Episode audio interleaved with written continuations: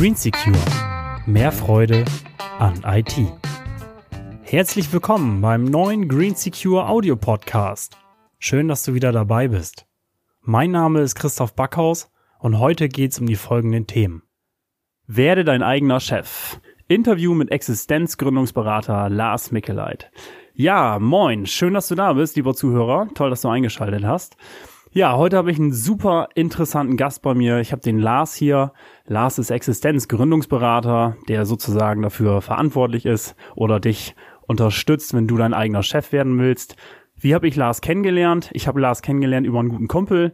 Der meinte damals zu mir, als ich mit dem Gedanken gespielt habe, mich selbstständig zu machen, hey Buggy, ich kenne da jemanden ganz, ganz Tolles. Ich muss euch beide mal miteinander bekannt machen. Ja, und so habe ich Lars kennengelernt und ja, Lars, schön, dass du da bist. Herzlich willkommen. Und ähm, ja, danke, dass du dir die Zeit dafür nimmst. Ähm, ja, stell dich mal ganz kurz vor einfach.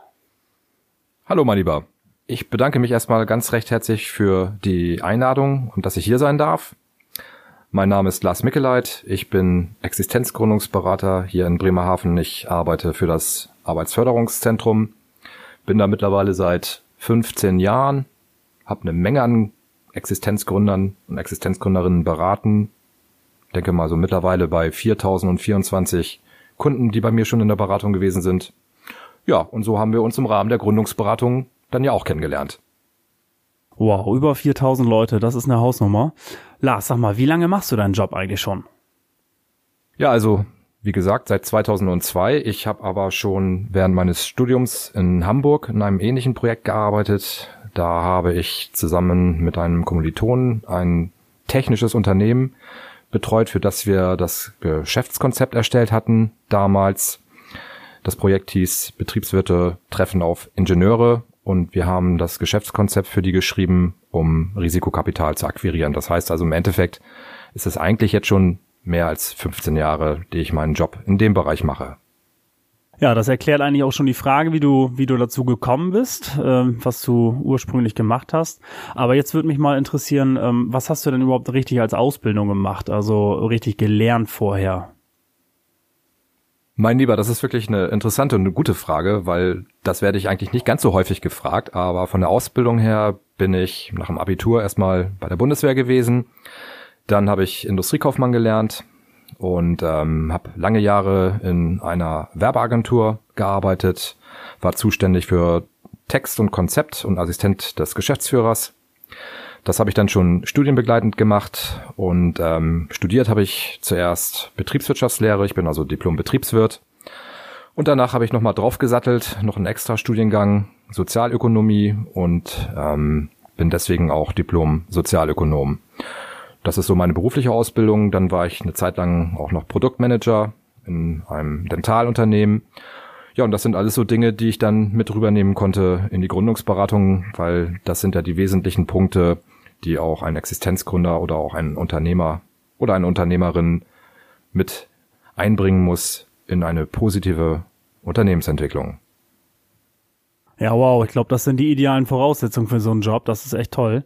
Ähm, jetzt hattest du gesagt, über 4000 Kunden hattest du bei dir. Und jetzt ist für mich natürlich ganz interessant, was würdest du schätzen, wie viele davon überleben ungefähr? Also wie viele von den Leuten, die sich selbstständig machen, ähm, bleiben selbstständig und äh, können davon leben?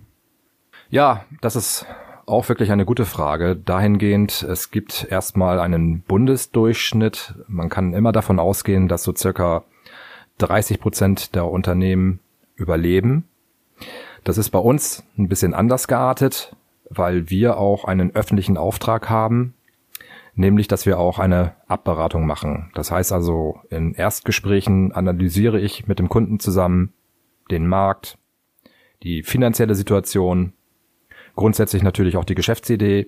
Ich kann das sehr gut mittlerweile beurteilen, ob es klappt oder ob es nicht klappt.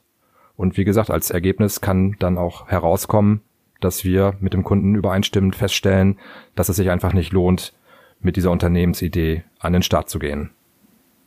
Was ja auch absolut Sinn macht, finde ich einfach nur ehrlich und richtig, weil äh, das hat ja für alle Seiten sonst nur Nachteile, wenn man da nicht ehrlich sagen würde, wie, wie die Sache aussieht.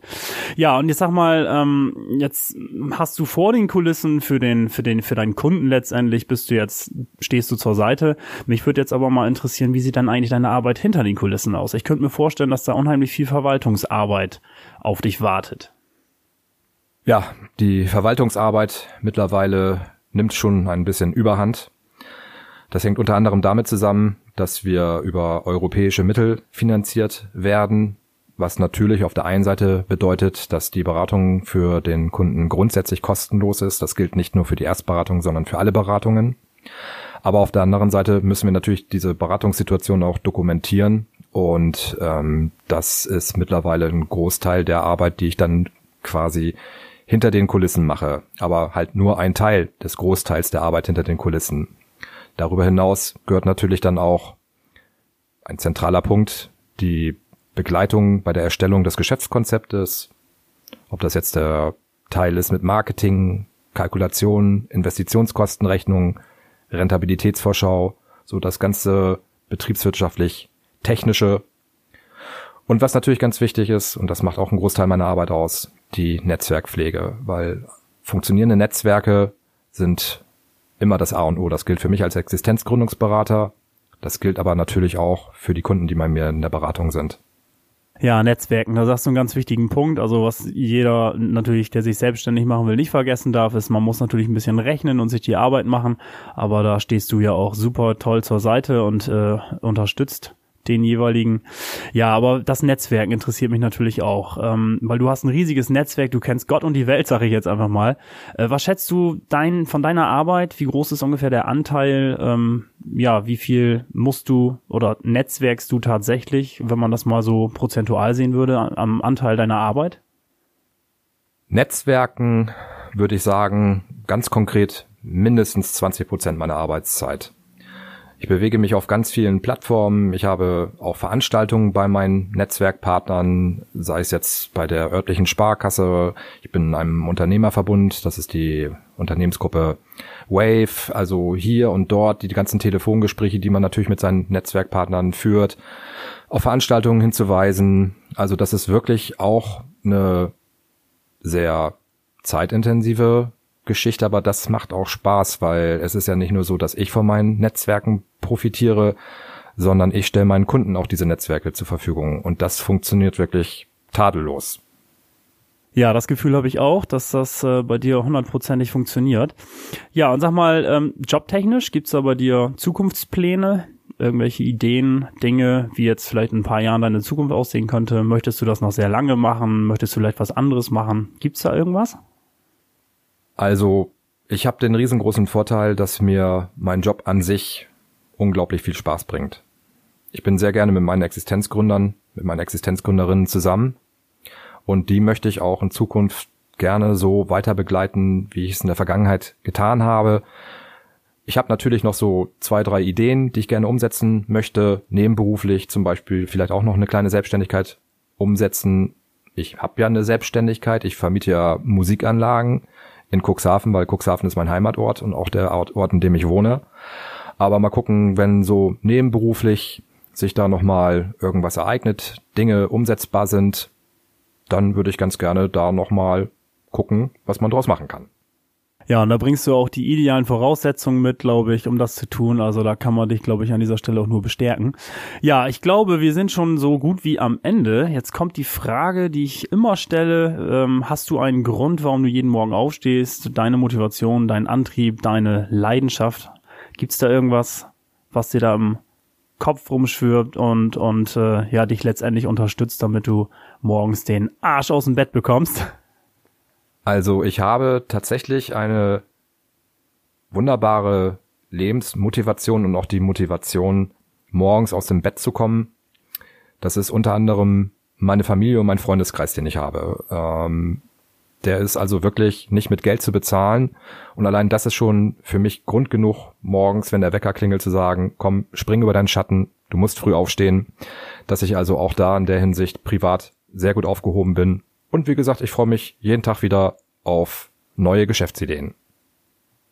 Ja, das hast du ganz, ganz toll gesagt. Ich finde, das sind äh, ganz tolle Gründe, ähm, warum man motiviert sein kann und motiviert sein sollte. Ja, sehr schön. Ja, wie gesagt, wir sind am Ende. Ich kann an dieser Stelle auch nur sagen, Leute, wenn ihr euch selbstständig machen wollt, geht zu Lars. Unheimlich sympathischer Mensch. Ähm, merkst du vielleicht auch schon an seiner Stimme. Der hat eine unheimlich tolle und sympathische Stimme. Er hat auch eine ganz äh, ruhige und äh, tolle Art an sich. Also geht zu Lars, äh, lasst euch von ihm beraten. Der wird dir auch ehrlich sagen, macht es Sinn, macht es keinen Sinn. Ähm, die Adresse blenden wir unter dem Podcast noch ein. Dann kannst du dir die Telefonnummer und die Adresse mal raus rausschreiben und äh, dich mal bei Lars melden. Ich kann auch nur jedem an dieser Stelle den ähm, Tipp geben, wagt es einfach, macht es einfach. Was hat man schon zu verlieren? Wir leben in Deutschland, wirklich viel passieren kann einem in diesem Land ja nichts. Und ähm, ja, Lars, an dieser Stelle vielen, vielen Dank, dass du da warst. Ganz toll, hat mir viel Spaß gemacht. Ähm, auch die Gespräche jetzt davor äh, war wirklich toll, auch wenn ich ein bisschen zu spät gekommen bin. Ja, ich habe Lars leider ein bisschen warten lassen, weil ich eben noch in einer Supermarktschlange gewartet hatte. Also, und ich komme ja nie zu spät. Ich bin ja immer der super pünktlichste von allen. Lars, danke dir. Ähm, danke, dass du da warst. Und ähm, ja, auch an den Zuhörer vielen, vielen Dank. Ähm, bis zum nächsten Mal. Ähm, ja, mach's gut. Ich danke dir nochmal ganz recht herzlich für die Einladung zu diesem Podcast. Das ist auch für mich immer eine tolle und spannende Geschichte. Aber ich freue mich auch auf unsere weitere Zusammenarbeit, mein Lieber. Vielen Dank nochmal. Danke dir. Ciao, ciao. Green Secure. Mehr Freude an IT.